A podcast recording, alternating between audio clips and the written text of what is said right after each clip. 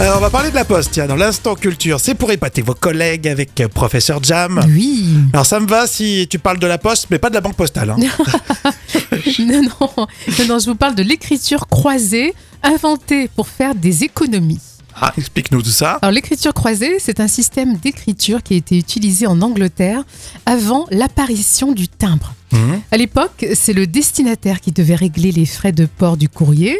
Donc on écrivait deux fois sur la feuille de papier pour ne pas faire payer trop cher. D'accord, ingénieux. Et, oui, et donc on faisait une première écriture normalement Mhm. et la seconde fois en faisant pivoter la feuille de 90 degrés.